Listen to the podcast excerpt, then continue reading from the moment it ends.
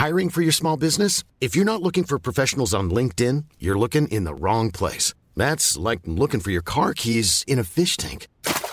LinkedIn helps you hire professionals you can't find anywhere else, even those who aren't actively searching for a new job but might be open to the perfect role. In a given month, over 70% of LinkedIn users don't even visit other leading job sites. So start looking in the right place. With LinkedIn, you can hire professionals like a professional. Post your free job on linkedin.com slash people today. Heraldo Podcast, un lugar para tus oídos. Esto es Primera Plana de El Heraldo de México. La inseguridad que se vive en México no solo preocupa a las altas esferas del gobierno, y es que para la Iglesia Católica de nuestro país, todos los personajes de la vida pública deben poner su granito de arena para llevar la paz a cada rincón del territorio.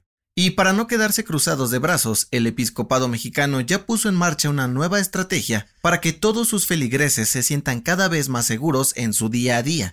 En entrevista exclusiva para el Heraldo de México, el secretario general de la Conferencia del Episcopado Mexicano dijo que iniciaron un trabajo de campo para recopilar las preocupaciones de feligreses, empresarios, académicos y especialistas para presentarlo al presidente López Obrador, con el fin de que puedan trazar una ruta hacia la paz. En este sentido, el episcopado abrirá conservatorios y foros en parroquias e iglesias y fuera de ellas para recopilar la mayor cantidad de datos posibles y presentar un informe completo en el Congreso Nacional por la Paz que se llevará a cabo en septiembre en Puebla. Y es que el secretario general de la SEM dijo que la Iglesia Católica tiene los medios para llegar a prácticamente cada rincón del país y escuchar todas las voces para presentar al gobierno federal las preocupaciones de los ciudadanos. Eso sí, el episcopado mexicano aseguró que, aunque buscan crear acuerdos importantes, los obispos y otros miembros de la Iglesia Católica no deben meterse con el gobierno, por lo que no los dejarán cabildear con gente del Ejecutivo, Legislativo y Judicial. ¿Crees que logren crear algún plan? Gracias por escucharnos. Si te gusta Primera Plana y quieres seguir bien informado, síguenos en Spotify para no perderte de las noticias más importantes.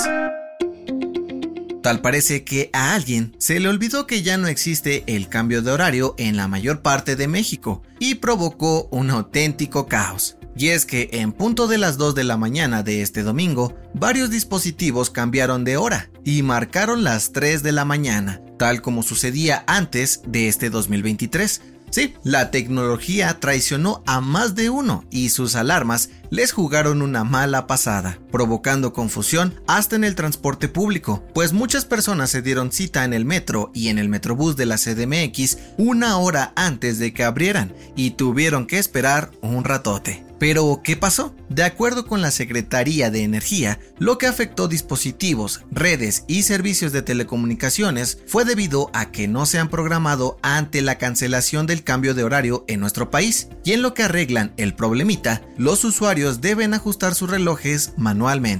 No, no viajaste en el tiempo. Recuerda cambiar la hora en tu celular antes de salir de casa.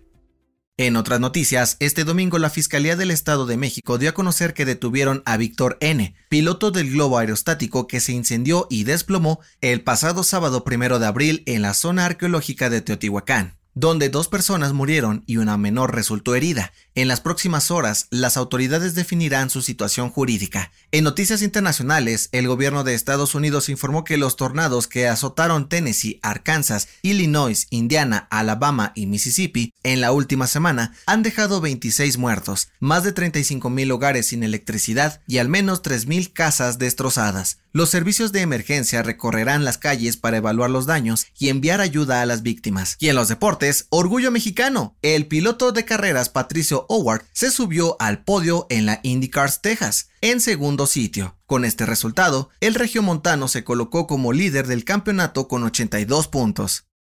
El dato que cambiará tu día. Aunque cada vez más ropa tiende a ser unisex, algunas prendas conservan una característica curiosa. Los botones de las camisas, playeras y hasta abrigos cambian de lado, según sean para hombre o mujer. Pero, ¿sabes a qué se debe esto? De acuerdo con historiadores de la Universidad de Londres, durante la época victoriana, las mujeres adineradas solían vestirse con prendas muy elaboradas y complicadas de ponerse por sí mismas, por lo que recurrían a sirvientes para ayudarlas a abrocharlas. Y para hacer más fácil el proceso, los diseñadores ponían los botones del lado izquierdo. Pero como los hombres de la época preferían vestirse solos, los botones fueron intercambiados al lado derecho, para hacerlo más rápido y sencillo. Aunque hoy en día las circunstancias son diferentes, esta tendencia no ha desaparecido. Yo soy José Mata y nos escuchamos en la próxima. Esto fue Primera Plana, un podcast del Heraldo de México. Encuentra nuestra primera plana en el periódico impreso, página web y ahora en podcast. Síguenos en Instagram y TikTok como El Heraldo Podcast y en Facebook, Twitter y YouTube como El Heraldo de México. Hasta mañana.